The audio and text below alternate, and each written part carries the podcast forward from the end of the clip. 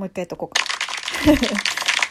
さあもう早速「あかねラジオ」5回目だよ。なぜなら前の放送が12分以内に入らなかったからさ。あ さあさあ行こう、えー、浴衣の洗い方の続き、えー、絞りに30秒かけたらその後干す干す時に水分いっぱい溜まってるけどもうそのまま、えー、型崩れしないように。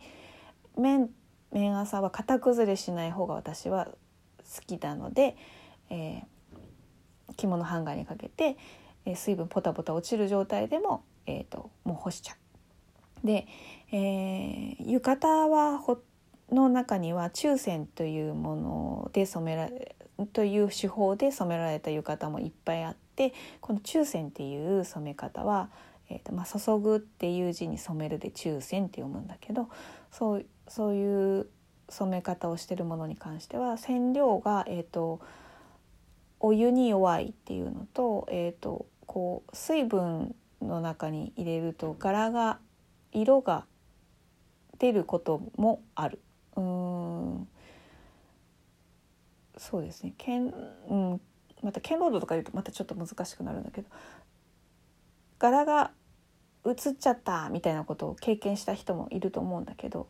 そういう時ってこう長いこと水を含んだまま重ねたままにしてたことで染料が移動してしまったっていうかその上上上に残ってる染料が残他の生地に吸い取られてしまって染まっちゃうっていうことが起こるのでもしそれが気になるようだったら、まあ、そういうのが起きやすいのって一番袖なんですよね袖なので、えー、その袖の中にえっ、とねまあ一番いいのは何て言うのかなクリアファイルみたいな軽くて水の影響を受けないものを、えーと、袖の中に入れてあげる振りのとこに入れてあげると、えー、そこの染料があっちに行ったりこっちに行ったりしないのでもうねそのクリアファイルが縦になってくれるから。でそういうふうにして干すと,、えーと、と本当に綺麗にあのよっぽどその濡れたままえー、何か30秒で切ったはずなのにとかあの気づいたらもう洗濯機周り終わってて絞っちゃってでしかもその後に止まってるのも気づかなくていろんなことやってたら忘れてたみたいなことがあると、まあ、中線の浴衣なんかは柄が移っちゃうってこともなくはないんですよ。ある可能性としては大いにあるのでそういう時にはあのまあ絞りにかけてることを忘れないっていうのがまあ第一前提ですあの濡れたまま重ねたままにしとかないっていうのが一番大事なんですね。っていうのと、えー、干す時も気になるようだったら袖の振りのところに特に白地の浴衣なんかね多分気になると思うのでそういう時は、えーと、袖のところにクリアファイルポンポンって入れる入れとく。そしたらもうそれだけでもう色移りもしないと思うのでそういう風な洗い方もありますよってであのその4回目の時も言ったけどその水通しをしとくっていう時にその中線の浴衣を水通ししておくとその1回目のお洗濯してるのにまあ近い状態になるのでそれであの色移りするっていうこともかなり減るのよね。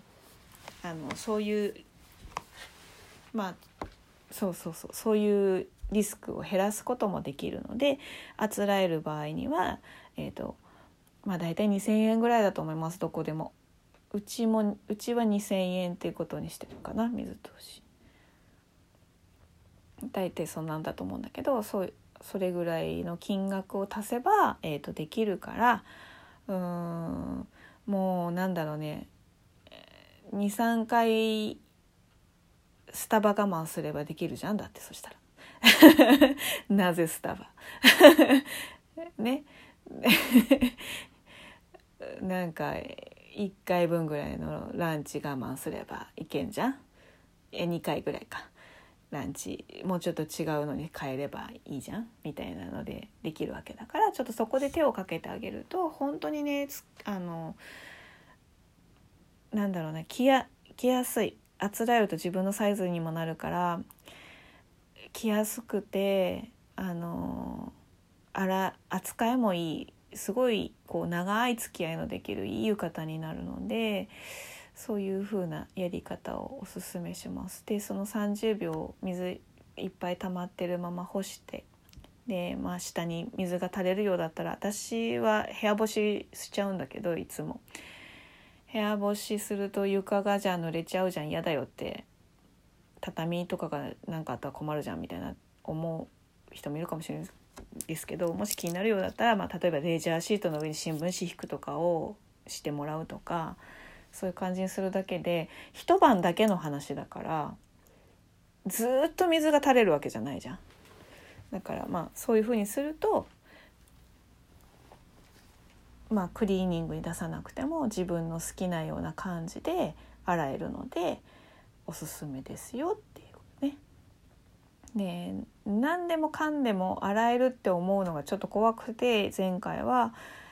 うんそのラジオで川崎 FM の方ではうんそののり漬けの話もしたしあと手手押し洗いした方がいいっていうのを言ったんだけど一番いいのは本当にね一番ねその何て言うのかな生地を傷めずっていうのとかねいろんなこと考えた時に一番こう手はかかるけどいい洗い方はやっぱりこう水を溜めたところに着物が入るぐらいのこう同じ水分の高さの中にこう浴衣を浸せるぐらいの場所で、え押し洗いをしてで洗剤が抜けきるまで、えーと、しっかりすすぎをした後に、えー、今度のり漬けをしてしたければしてで絞りを、えー、まあ洗濯機使ってもいいしタオルドライしてもいいしでそこから、えーとまあ、干し方は一緒だよね。そういうふうにしてやるのが、まあ、一番うん手はかかるかもしれないけれども今度それはそれでこう愛着も湧くと思うんだよな。なんかい、うん、大事にして自分で綺麗にしたっていうのはとても今はね何でも機械任せでできちゃうからさあれだけどそれだけ可愛がってあげたらやっぱり着てる時も楽しいと思うのよね。だからそういうやり方がありますよってって。でそれのり漬けは、えーまあ、昔からある浴衣綿コーマみたいな、えーと、手ぬぐいの生地みたいな感じの同じようなあの平織りで織られた綿の浴衣はやっぱりのり付けするととてもいいのよね。綺麗なのよパリッとして。それはそれでかっこいい。でまあねえーとまあそれも好みだからあれなんだけどでもまあポリエステルとか綿麻はのりかけない方が私は絶対いいと思う。風合いがもうあのまた違うものになっちゃうので。でその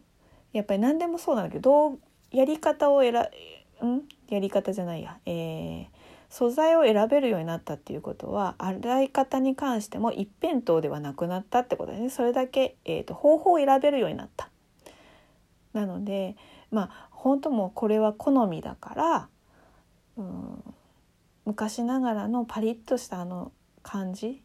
それこそ本当にこう花火を見に行く時に着てた浴衣のイメージなんですよっていうんだったらやっぱりのり付けした方が気持ちいいとも思うしい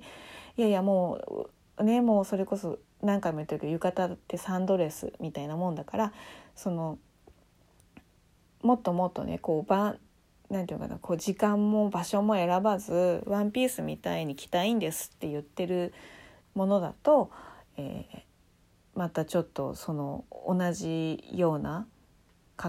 洗いの方法とか加工じゃない方が綺麗だったりもするかもしれないし